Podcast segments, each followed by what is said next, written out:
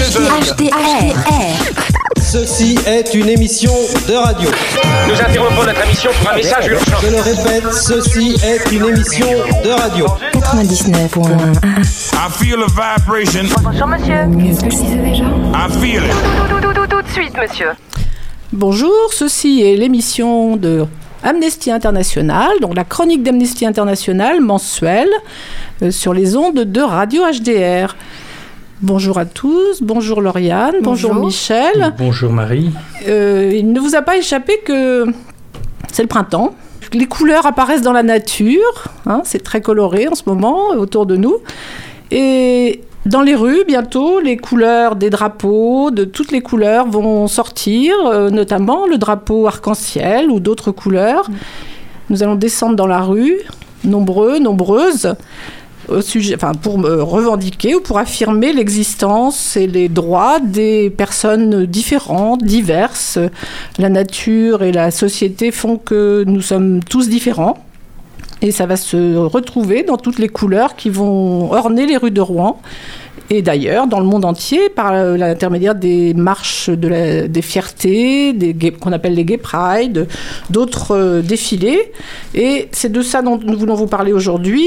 Euh, Amnesty International, nous soutenons les revendications de toutes les personnes différentes euh, pour le respect de leurs droits. Et c'est le thème du jour.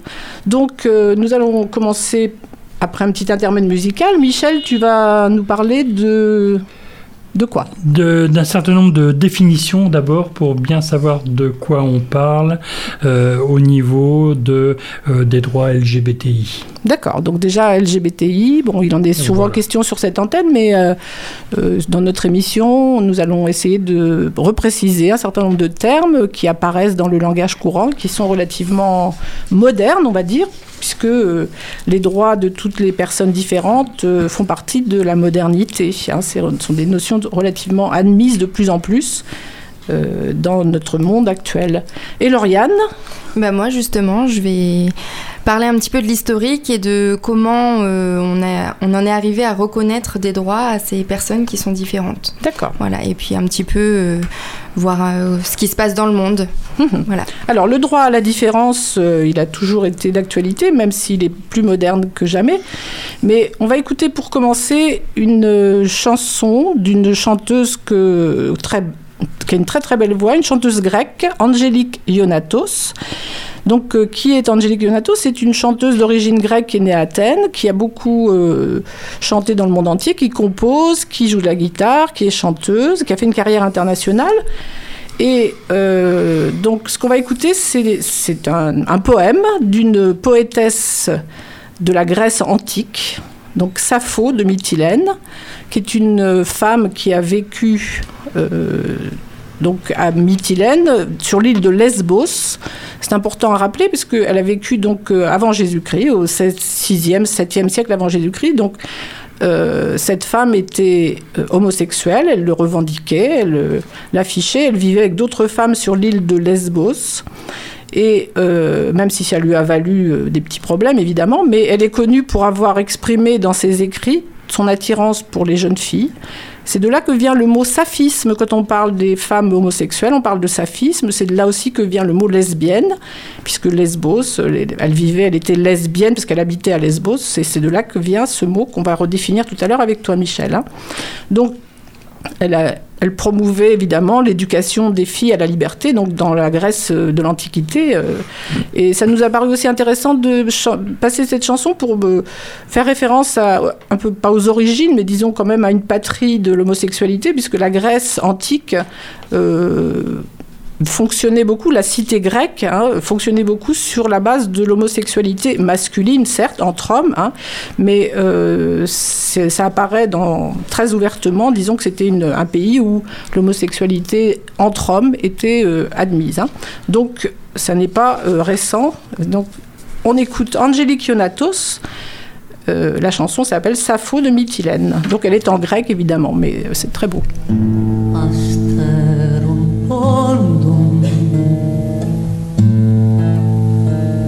Κάλλιστος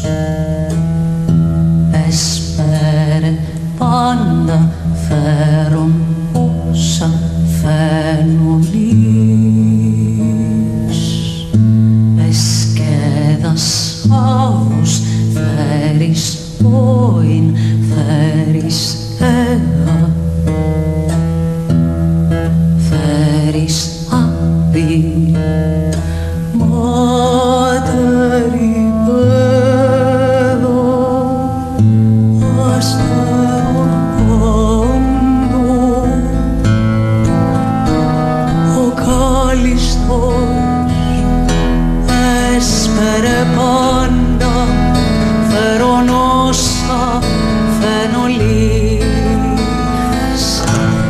λες κι ένας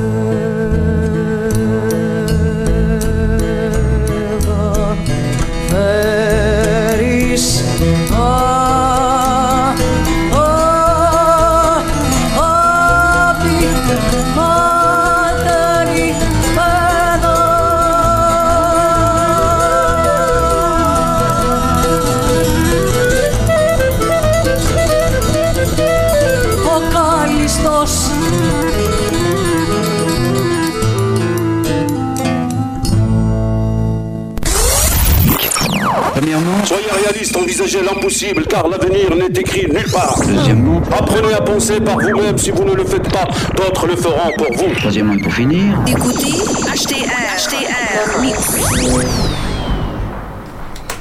Bien. Michel, donc euh, avec toi, nous allons essayer de préciser un peu les notions, surtout. euh, il est beaucoup question, c'est une notion admise maintenant à l'ONU et au niveau des instances internationales, de l'identité de genre et de l'orientation sexuelle. On se bat pour la reconnaissance de ces deux Tout à fait. notions. Qu'est-ce qu'on appelle l'identité de genre déjà? Alors, euh, l'identité de genre, euh, cela comprend des aspects euh, psychologiques, sociaux et culturels. Le sexe est un élément biologique, physique. Euh, au niveau du genre, là, on a un construit social, c'est-à-dire que c'est, en fin de compte, l'histoire de toute une société qui arrive à ce que les gens pensent et sont ce qu'ils sont. Euh, le construit social euh, caractérise, hiérarchise les hommes et les femmes. Alors on a effectivement euh, une domination de l'un sur l'autre dans certains, dans certains pays, mais dans d'autres ethnies, notamment en Asie, on a des ethnies où c'est la femme qui est, euh, qui est hiérarchiquement supérieure à l'homme. Ensuite, euh, on a des conventions culturelles. Et Mhm. je pense notamment à l'humour. L'humour français, par exemple, n'est pas le même que l'humour anglais. Donc Mhm. on a des choses différentes entre la société anglaise et la société française. On peut parler On le aussi retrouve dans la notion de masculin-féminin, par exemple. Tu veux dire, c'est ça la et alors, on, on, re- on retrouve euh, cela dans les notions, effectivement, hommes, femmes, mhm. et ainsi de suite. On a aussi des, des rôles sociaux. Chaque personne a un, a un rôle social, a des comportements.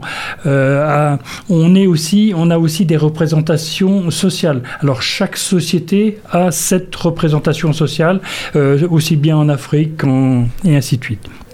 Donc ça veut dire l'identité de genre, c'est la façon dont on se représente les rôles, disons, des hommes et des femmes. Des hommes et des femmes. Ok. Et donc. euh, Et alors l'orientation sexuelle et euh, affective, on dit aussi. Alors, l'orientation, oui, et affective. L'orientation sexuelle correspond à la faculté de chacun de ressentir une profonde attirance émotionnelle, affective et sexuelle, et à avoir des relations intimes et sexuelles avec des personnes d'un genre différent, du même genre, Du même genre. ou sans tenir compte des genres. C'est des Mhm. relations homosexuelles, hétérosexuelles, bisexuelles. D'accord. Alors, justement, qu'est-ce qu'un homosexuel ou une homosexuelle hein, C'est Voilà. tout le monde sait, mais on peut le redire. Un homosexuel ou une homosexuelle, c'est une personne qui est attirée euh, sentimentalement et sexuellement par une autre personne du même sexe. D'accord. Lesbienne, on vient d'en parler. Voilà, alors lesbienne, c'est aussi le L de LGBTI. Voilà, dans LGBTIQ, etc. Donc un sigle qui se rallonge régulièrement. Oui, une lesbienne est donc une femme qui est sentimentalement et sexuellement attirée par d'autres femmes. Mhm.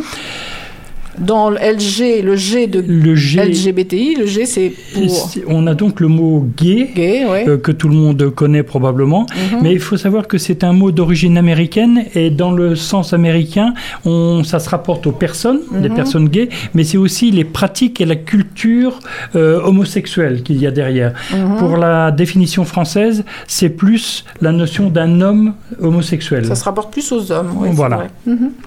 Et donc LGB, le B. de- Le B, alors c'est donc euh, bisexuel. Mhm. La personne euh, bisexuelle a une attirance pour l'autre sexe autant que pour les personnes du même sexe. D'accord. Donc euh, ça, ça, ça concerne l'orientation sexuelle. et pas Voilà, le- tout à fait. D'accord. Hmm. La pratique sexuelle, Voilà. la sexualité. Alors, Le, T. maintenant, le T, T. euh, qui veut dire transgenre. mhm. Alors, une personne transgenre adopte l'apparence et le mode de vie d'un sexe différent de celui de sa naissance. Mhm. C'est le genre que la personne transgenre ressent en elle-même. Mhm. Euh, le sexe inscrit sur son état civil ne correspond pas à l'apparence qu'il ou elle renvoie. On dit souvent le sexe assigné à la naissance, c'est-à-dire on marque homme ou femme, mais Voilà. il se trouve qu'après la personne en grandissant, Euh, Si. je dirais se, se elle a été déclarée plus- homme, mais en fait elle se sent plus, plus dans femme, un voilà. rôle de femme et inversement. Voilà. Alors un homme euh, transgenre se ressent et s'identifie à un homme, bien qu'il soit né avec des organes sexuels femelles. Mhm. Et une femme transgenre se ressent et s'identifie à une femme, bien qu'elle soit née avec des organes sexuels mâles. D'accord. On dit aussi, je crois, transidentitaire, en fait. C'est Oui.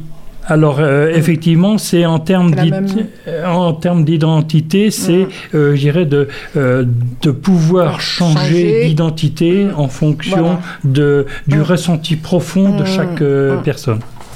voilà. Qu'est-ce que c'est que quelqu'un qui est intersexué, justement? Alors, intersexué. Très différent de transgenre. Voilà, tout à fait, totalement différent.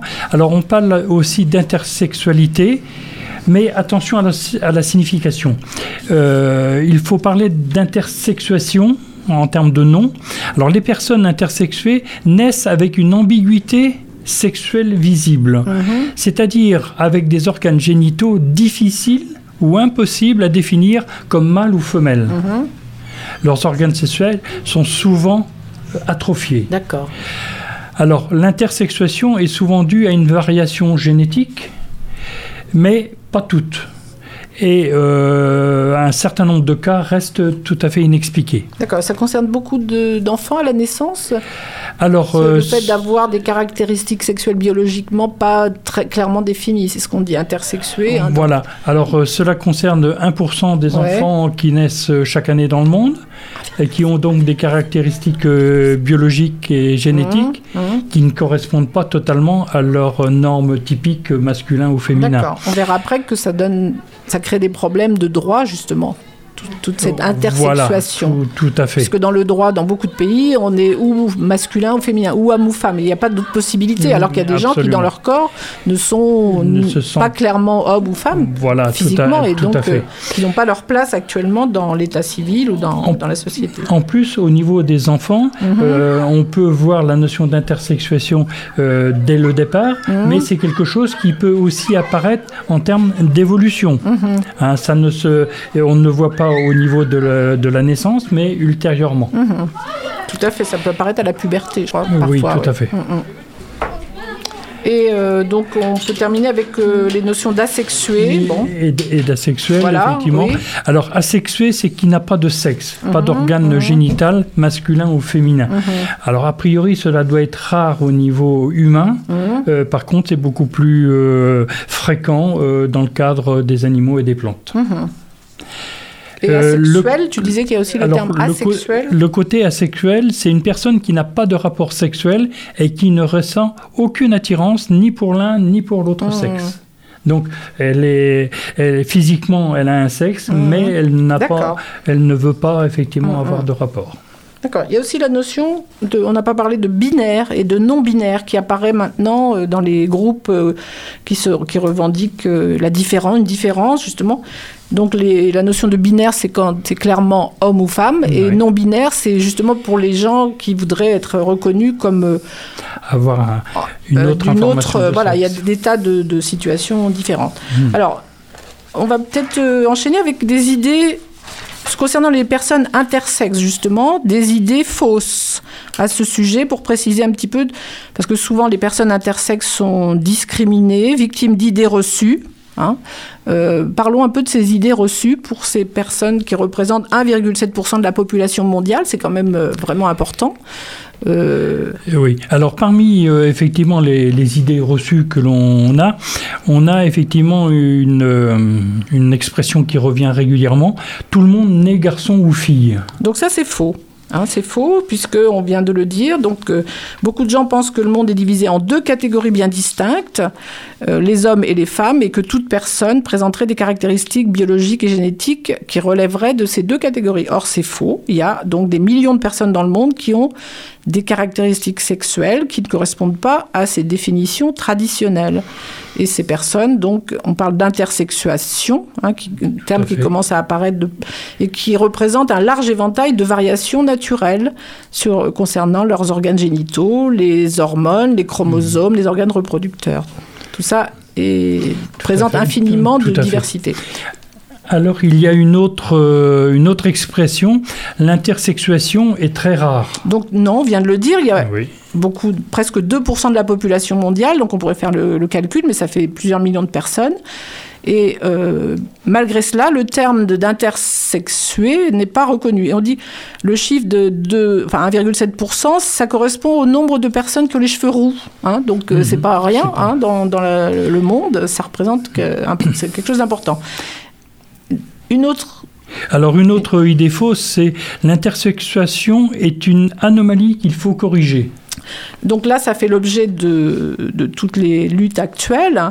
Effectivement, euh, on fait subir aux enfants, notamment dès la naissance, des interventions chirurgicales avec l'accord des parents ou parfois, enfin oui, souvent on demande l'accord des parents, mais pas l'accord de l'enfant qui vient de naître, évidemment, pour euh, normaliser, disons, son, ses organes génitaux. Et euh, ce sont en général des interventions euh, brutales, on peut dire chirurgicales, violentes, parfois des traitements hormonaux qui ont des conséquences après sur la croissance, etc. Et qui ne où on ne demande jamais l'avis de la personne, puisque, et pour cause, c'est un, un enfant. Et donc, euh, les revendications actuelles, les recommandations, on va en parler après, des, des organismes internationaux au niveau du droit international, euh, vont de plus en plus dans le sens d'interdire ces interventions, en disant que ça représente euh, une violence, une violation des droits humains, euh, une torture parfois, euh, c'est avec des conséquences dramatiques. Oui, hein. dans, le, dans le comportement des gens. Effectivement, alors une autre idée fausse, c'est intersexe est égal à transgenre. Voilà, c'est tout à fait différent. C'est pour ça qu'on ne dit plus non plus transsexuel. Oui. On l'a supprimé du vocabulaire. Même l'OMS, l'Organisation mondiale de la santé, ne parle plus de ça pour ne pas créer d'ambiguïté. Il y a transgenre d'un côté, on l'a évoqué tout à l'heure, c'est la représentation qu'on a de, ce- de à quelle catégorie on appartient, et intersexe, qui là concerne des notions biologiques, physiologiques. Hein, donc c'est pas la même chose du tout. Il y a l'intersexuation, on peut dire, et puis la transidentité ou la notion de transgenre. Il faut bien séparer les deux. hein. Tout à fait. Il y a une cinquième idée fausse, c'est personne ne se mobilise pour les personnes intersexes. Donc ça, c'est aussi euh, tout à fait faux, puisque de plus en plus, et y compris les instances internationales et beaucoup de pays également, euh, font évoluer le droit par rapport à- aux droits de- des personnes intersexes. Il y a des mobilisations, il y a des manifestations. Euh, par exemple, moi j'ai découvert qu'il existe une marche Exist à laquelle Amnesty participe, qui euh, rassemble tous les ans, au mois d'octobre, à Paris souvent, euh, les personnes trans et intersexes et les personnes qui soutiennent hein, euh, le combat. Donc c'est une manifestation en octobre à Paris. Il faudra faire attention, surveiller ce- cette manifestation. Exist Trans. Il y a également la journée internationale de la visibilité transgenre, qui est une journée mondiale qui a lieu tous les ans depuis 2009. Donc ça fait 10 ans cette année, qui a lieu le 31 mars, donc très prochainement à surveiller également dans l'actualité. Cette journée a été créée par une, activiste transgenre américaine qui s'appelle Rachel Crandall.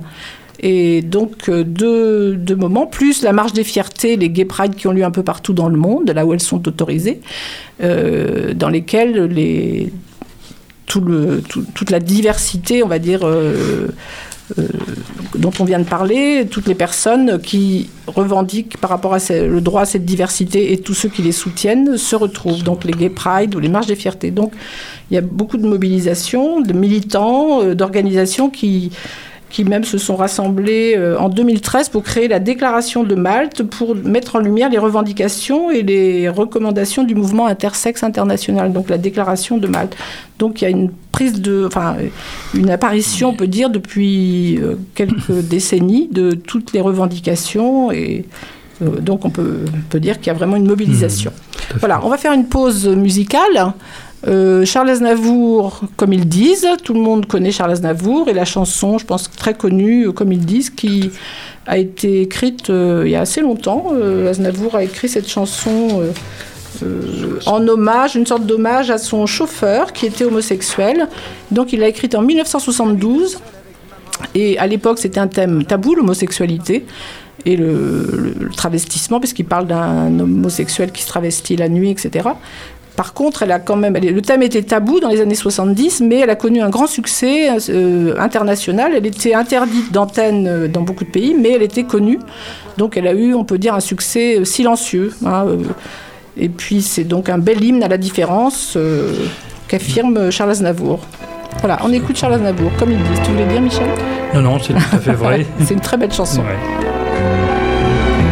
J'habite seul avec maman dans un très vieil appartement. Rue Sarrazate, j'ai pour me tenir compagnie une tortue de Canaries et une chatte pour laisser maman reposer. Très souvent, je fais le marché et la cuisine. Je lave, j'essuie. À l'occasion, je pique aussi à la machine. Le travail ne me fait pas peur. Je suis un peu décorateur, un peu styliste. Mais mon vrai métier, c'est la nuit que je l'exerce travesti. Je suis artiste, j'ai un numéro très spécial qui finit en nu intégral. Après striptease, et dans la salle je vois que les mâles n'en croient pas leurs yeux. Je suis un homo, comme ils disent.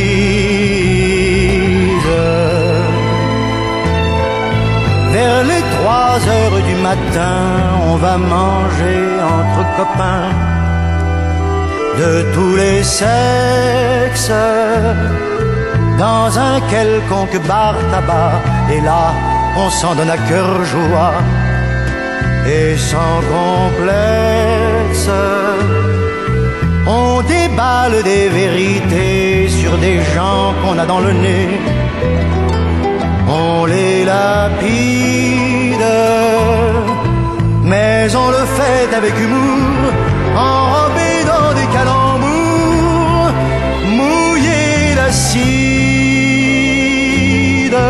On rencontre des attardés qui, pourraient épater leur tablé, marcher ondule.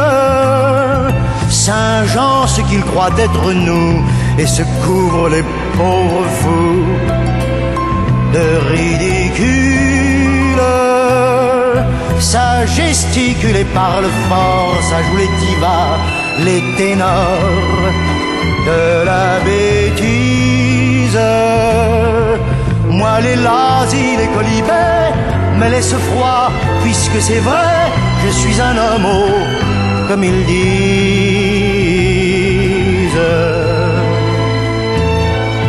À l'heure où naît un jour nouveau, je rentre retrouver mon lot de solitude. J'ôte mes cils et mes cheveux comme un pauvre clown malheureux de lassitude. Je me couche mais ne dors pas, je pense à mes amours sans joie, si dérisoires. À ce garçon beau comme un dieu qui sans rien faire a mis le feu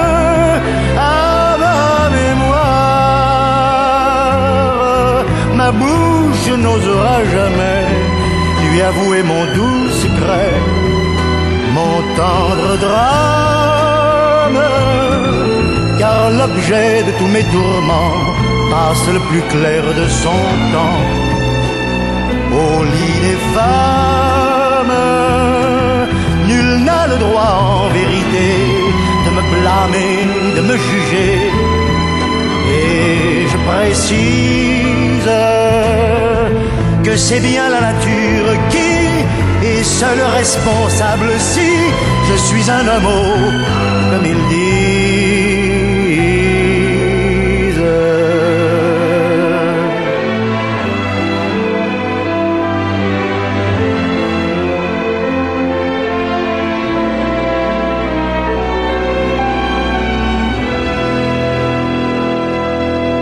Si on veut faire quelque différent, il faut s'attendre à ne pas rencontrer la compréhension tout de suite. La vérité, la vérité n'est pas du côté du plus grand nombre, effectivement, parce qu'on ne veut pas qu'elle y soit. 99.1 Le jour où le plus grand nombre sera à même, par sa culture et ses connaissances, de choisir lui-même sa vérité, il y a peu de chances pour qu'il se trompe, qu'il se trompe.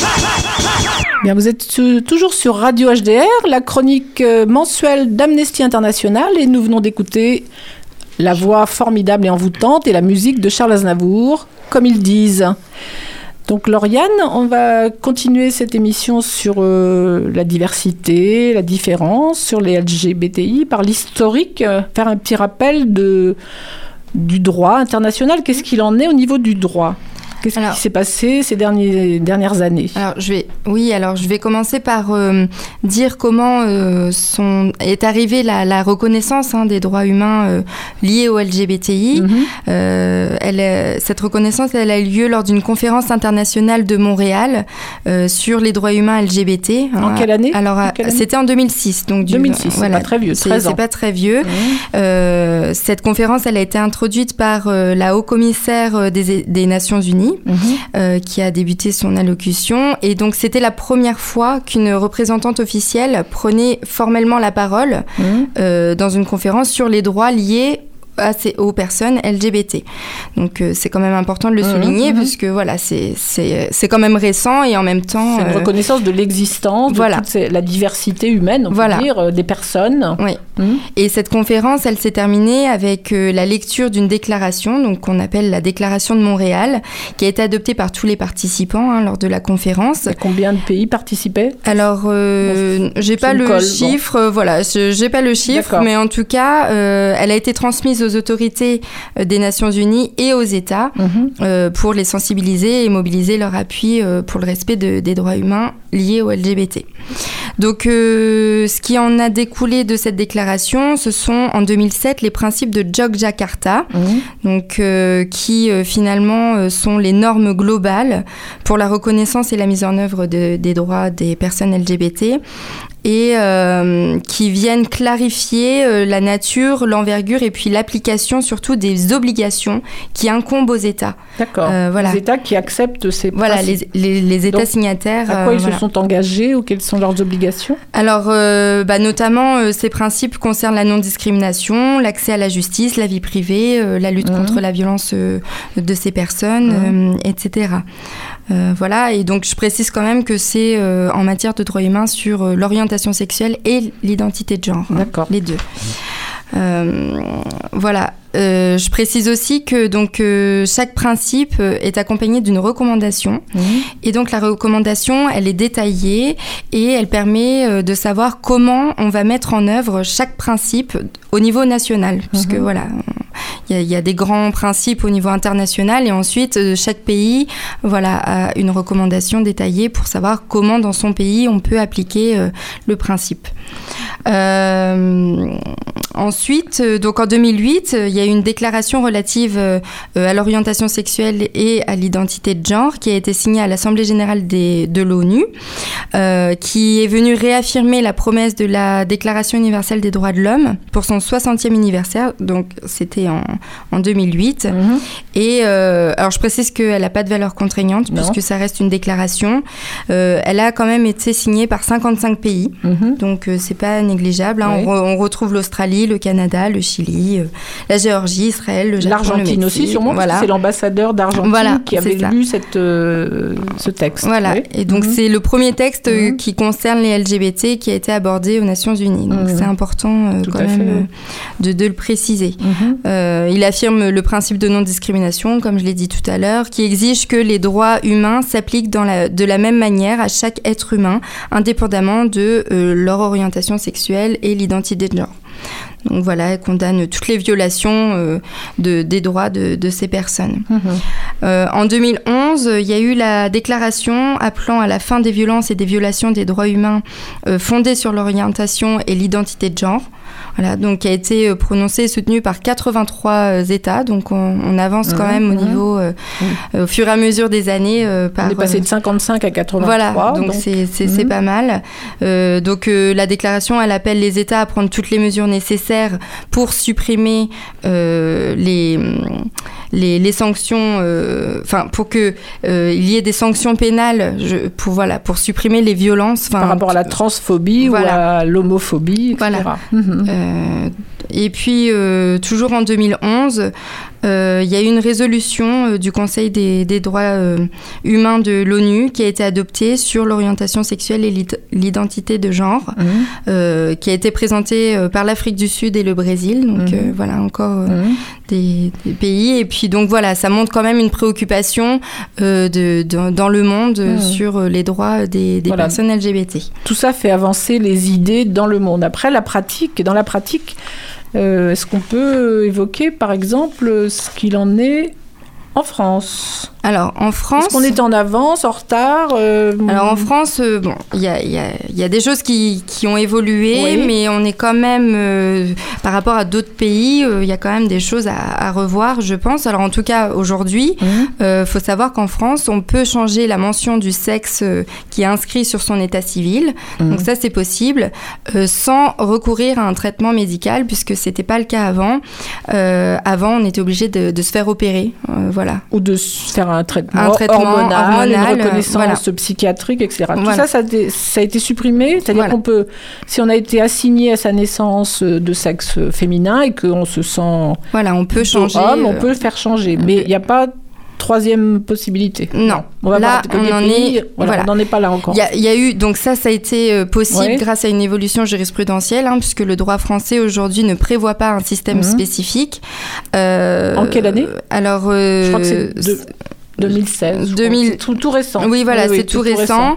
Euh, et puis, euh, donc, pour revenir à ce que tu Mhm. disais, en 2017, la Cour de cassation a rejeté Mhm. la possibilité de reconnaître ce qu'on appelle donc le troisième sexe, Voilà. enfin, ce qui pourrait être appelé le troisième sexe Ou le sexe neutre. Voilà. voilà. Mm, mm. Et donc, elle s'est référée à l'application stri- stricte de la loi, finalement, hein, puisque la loi française ne prévoit pas euh, cette possibilité, puisque on est axé vraiment sur la binarité homme-femme. Oui. Donc, il n'y a pas de possibilité de reconnaissance, en tout cas sur l'état Mhm. civil, d'un sexe neutre. Et euh, la Cour de cassation renvoie au législateur. Donc, c'est voilà point d'interrogation. La question est posée au législateur doit-on changer la loi pour euh, reconnaître euh, le droit de, de, ces personnes qui ne qui n'ont pas de sexe ou qui ne se reconnaissent pas dans l'un ou l'autre? Mmh, Qui ne sont ni enfin voilà. Et par contre, il y a des pays où c'est il y avait un petit point que on pouvait préciser aussi, oui. je ne sais plus. Euh, je ne sais plus. C'était à propos de quoi bah, euh, Sur la France. Euh... À propos de la France, bah, on y reviendra tout à l'heure peut-être. Oui, oui. c'est pas grave. Donc euh, après, on peut voir. Un... Voilà, en tout cas, ça. la France est en retard voilà. par rapport à d'autres pays, y compris des pays européens. C'est le cas par exemple en Allemagne. Alors oui, qu'est-ce qu'on peut dire En Allemagne, en des militants se sont battus pour justement pouvoir faire euh, légaliser euh, la notion de troisième sexe. Et euh, cette loi, enfin il y a une loi qui a été votée et acceptée par la Cour constitutionnelle d'Allemagne en 2018, mm -hmm. qui est la, la Cour constitutionnelle, c'est la plus haute juridiction. Elle a donné à la Chambre des députés l'ordre de, de, de faire apparaître dans tous les documents officiels euh, la mention troisième sexe sur les registres de naissance notamment. D'accord. Donc, et est-ce que ça existe ailleurs en Non, c'est une première en Europe, dans l'Union européenne, et tous les documents officiels sont concernés. Ça veut dire que quand on remplit n'importe quel document en Allemagne, maintenant, euh, il y a trois options et non pas hmm. deux seulement. Donc on peut dire que la Cour a été progressiste. Tout à fait. Elle euh, souligne le côté discriminatoire euh, qu'il y avait jusqu'alors. Hein. D'accord. Et ailleurs en Europe Alors ailleurs en Europe, euh, bah, nous, euh, Amnesty, nous avons soutenu pendant longtemps euh, le combat en Norvège d'une femme transgenre, Janet Remo. Il y en a à qui ça dira quelque chose. Il y a eu des pétitions qui ont circulé pendant longtemps, longtemps.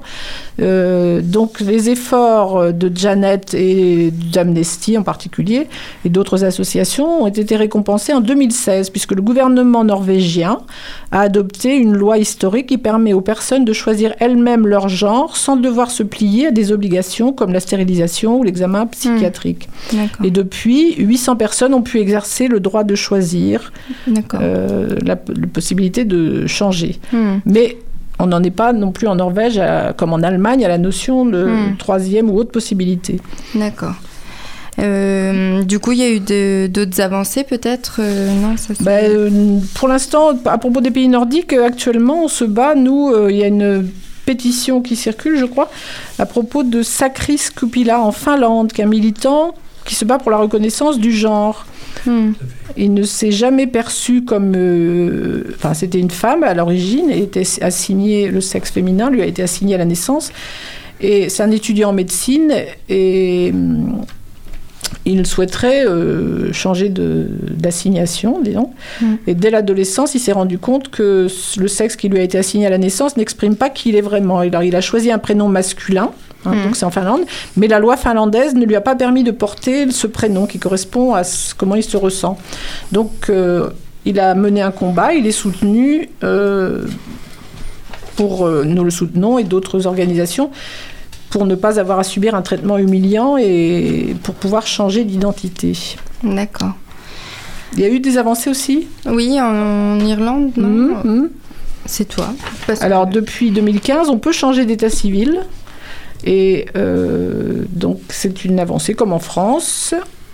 Il y a d'autres pays qui sont en voie de, qui vont bientôt supprimer le diagnostic de santé mentale obligatoire, enfin qui est actuellement obligatoire. Mm. C'est le cas du Danemark, de Malte, de la Grèce et du Portugal. Donc mm. euh, l'Europe est quand même assez en, en mouvement mm. par rapport à ça. Hein. Et en voilà. France, du coup euh... ben, En France, la notion de troisième sexe est toujours refusée, voilà. donc euh, on ne peut pas ouais. dire qu'on soit au top. Après, euh, ailleurs dans, dans le monde, hein, parce que donc, euh, là c'est essentiellement l'Europe, mmh. mais ailleurs dans le monde, en, en, Ukraine, donc Amnesty International a soutenu euh, Vitalina Koval, hein, donc il y a eu une action mmh. qui, elle, a coordonné un travail dans un centre social à destination des personnes LGBTI et qui a donc été agressée en raison de son, de son, travail. Elle a été aspergée de peinture rouge lors d'une manifestation organisée en mars 2018, donc c'était il y a un an, pour euh, et, et, cette peinture lui a provoqué quand même de, de, des brûlures aux yeux, donc il y a des séquelles quand même assez graves. Euh, je précise que les agresseurs sont des membres d'un groupe radical, donc mmh. voilà, c'était assez, assez grave. Euh, il y a en Australie, juste pour préciser que le 2 avril 2014, l'Australie a reconnu euh, le genre neutre, mmh. donc comme troisième sexe parlé pour qu'on peut inscrire sur l'état civil.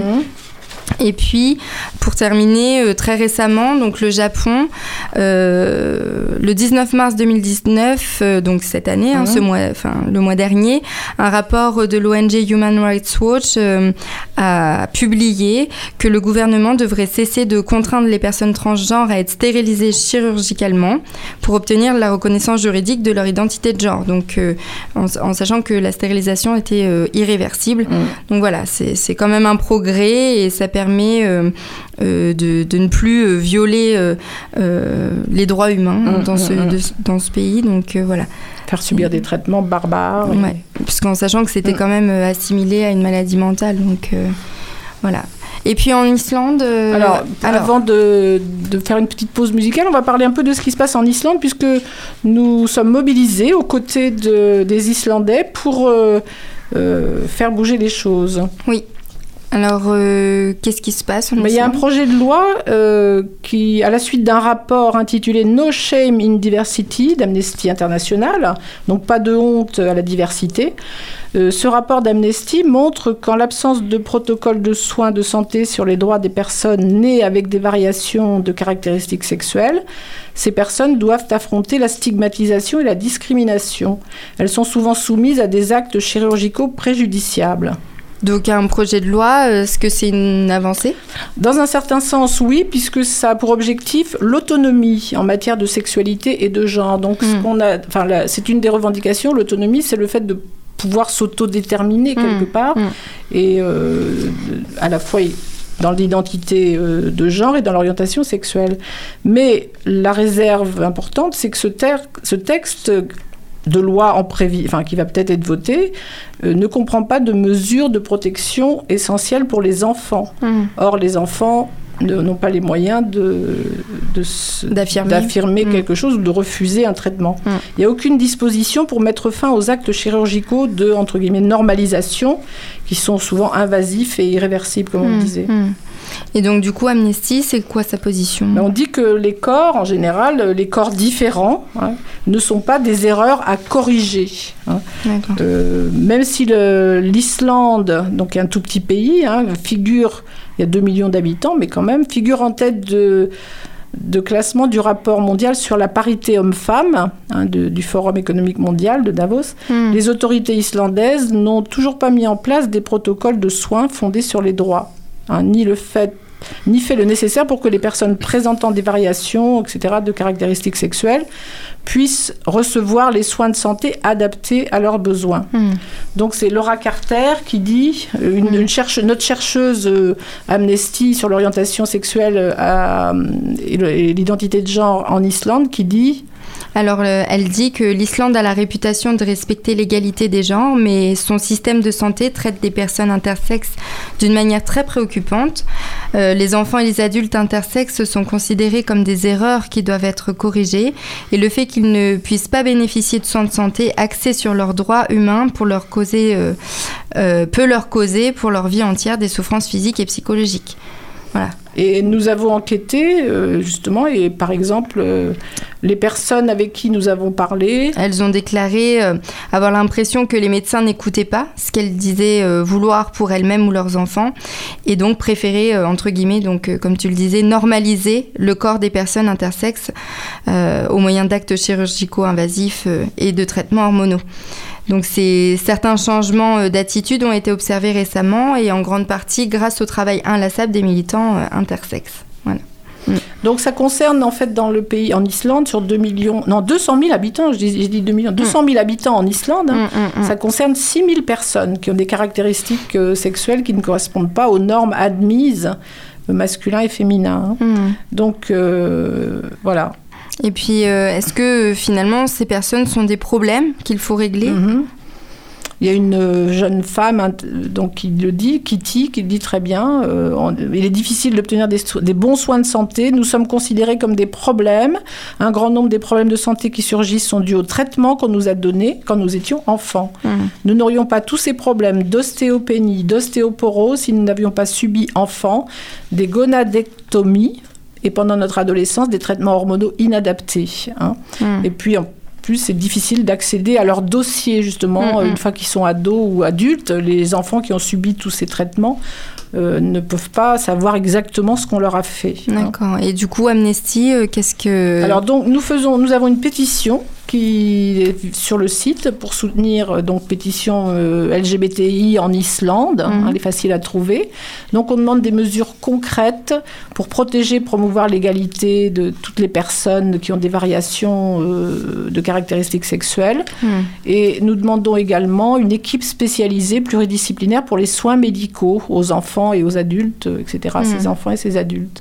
D'accord. Donc on surveille de près le vote de cette loi qui est imminent et on continue à être mobilisé. On espère que notre travail de pétition, de mobilisation portera ses fruits.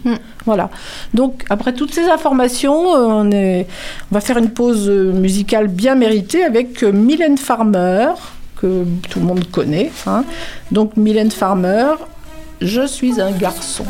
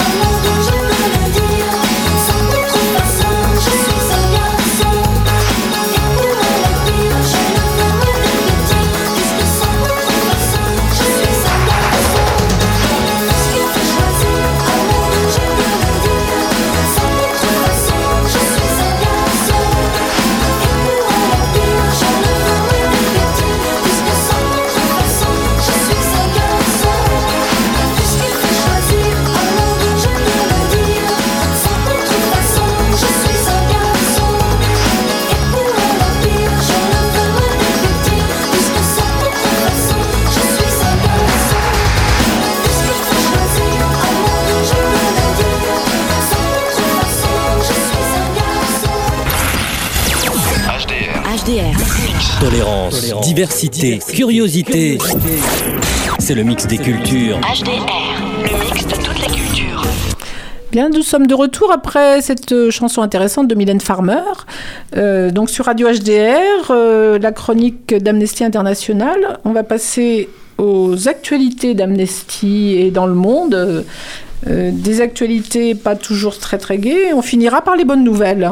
Donc les Ouais. actualités concernent par exemple... Euh, Qu'est-ce qui s'est passé en Arabie Saoudite, par exemple? Par exemple, voilà, nous sommes mobilisés euh, autour de, de la situation de trois femmes euh, qui sont toujours en prison pour avoir voulu, pour avoir conduit leur voiture.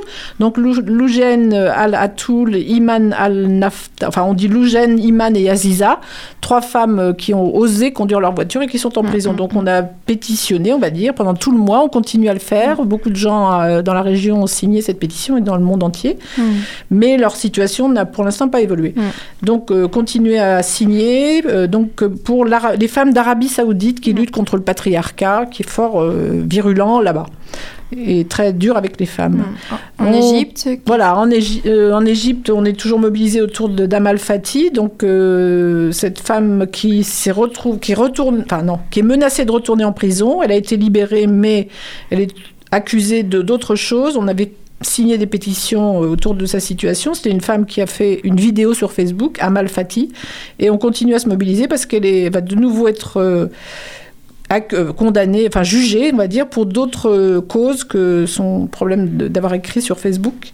Bien sûr, le gouvernement égyptien a trouvé d'autres motifs de l'inculper, donc on attend, on va, pas voir, on va voir ce qui va se passer. Mm, Donc on est mobilisé, et puis on se mobilise autour de, du cas dramatique pour l'instant d'une avocate iranienne, Oui, Nasrin Sotoudeh, donc, qui est avocate iranienne spécialisée dans la défense des droits humains et des droits des femmes.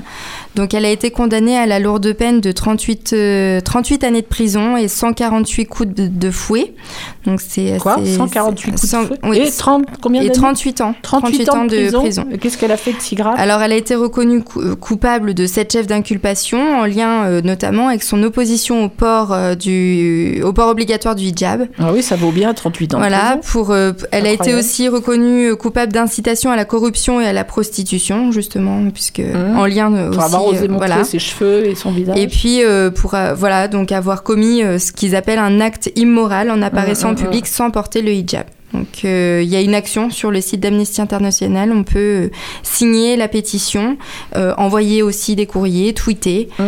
Voilà, il y a une forte mobilisation hein, de la communauté, et notamment de la communauté des, Des avocats, avocats, et oui. puis internationale Mhm. aussi autour de, de Nasrin euh, Sotoudeh. Et elle n'est pas la seule à vouloir à avoir enlevé le voile, puisqu'on a vu des images de beaucoup de femmes en Iran qui accrochent leur voile Mm. Voilà. au réverbère, etc. En soutien. En soutien, et puis Mm, même avant, avant que Oui, femme oui. Mm. C'est un mouvement actuellement de, des femmes iraniennes. Mais bon, euh, je- Mm. elle a été prise comme exemple, hein, euh, concrètement, Mm. euh, c'est avec la lourde peine. Mais bon, on va terminer avec les bonnes nouvelles.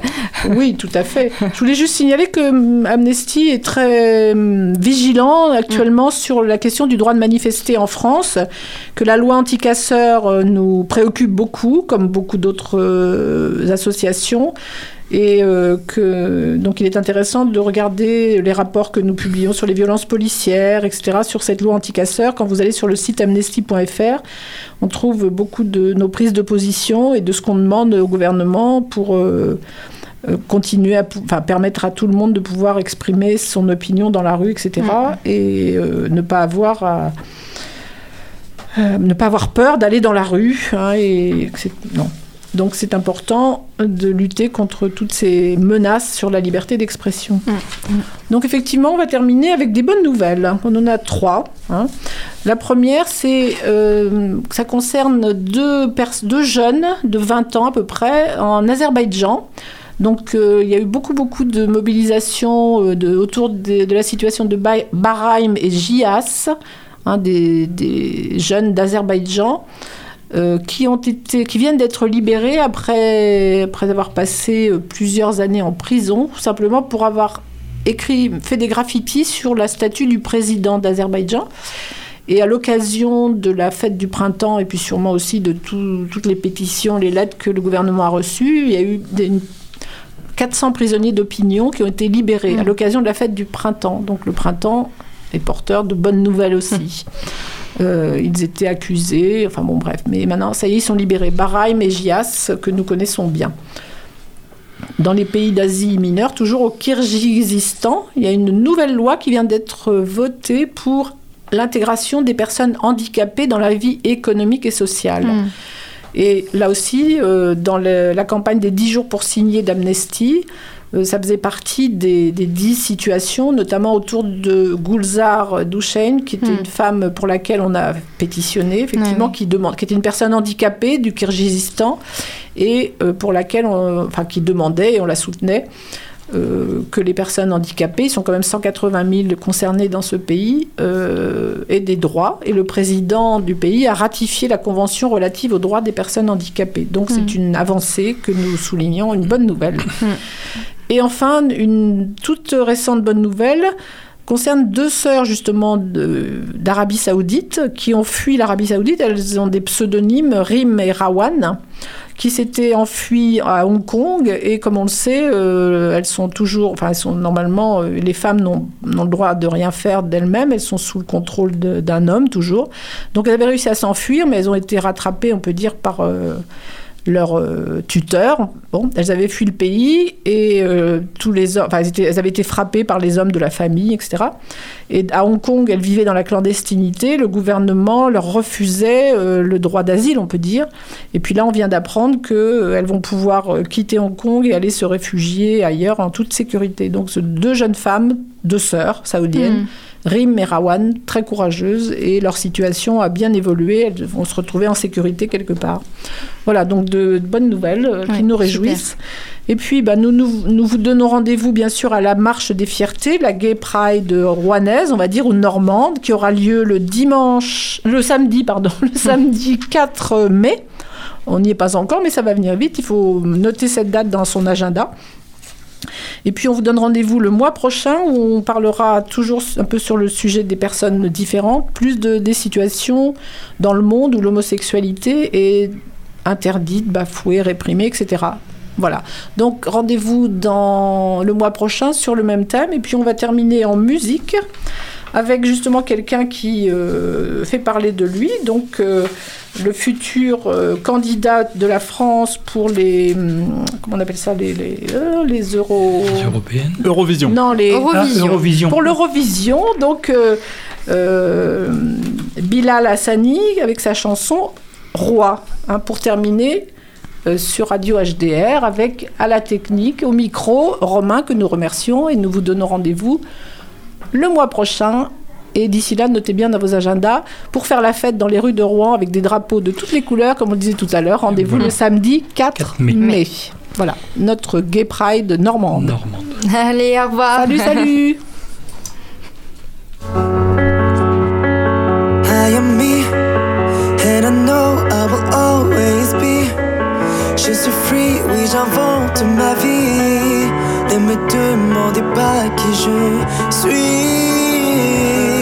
Moi, je suis le même depuis tout petit. Et malgré les regards, les avis, je pleure, je sors et je ris. You put me in a box, want me to be like you. Je suis pas dans les codes, ça dérange beaucoup. At the end of the day, cannot change me. Alors, laisse-moi.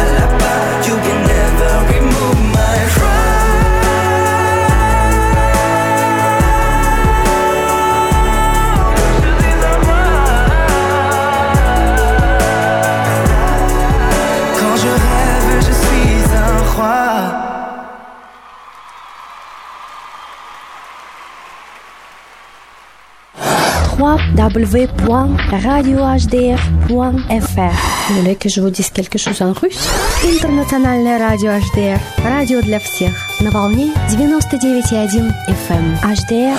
Le mix.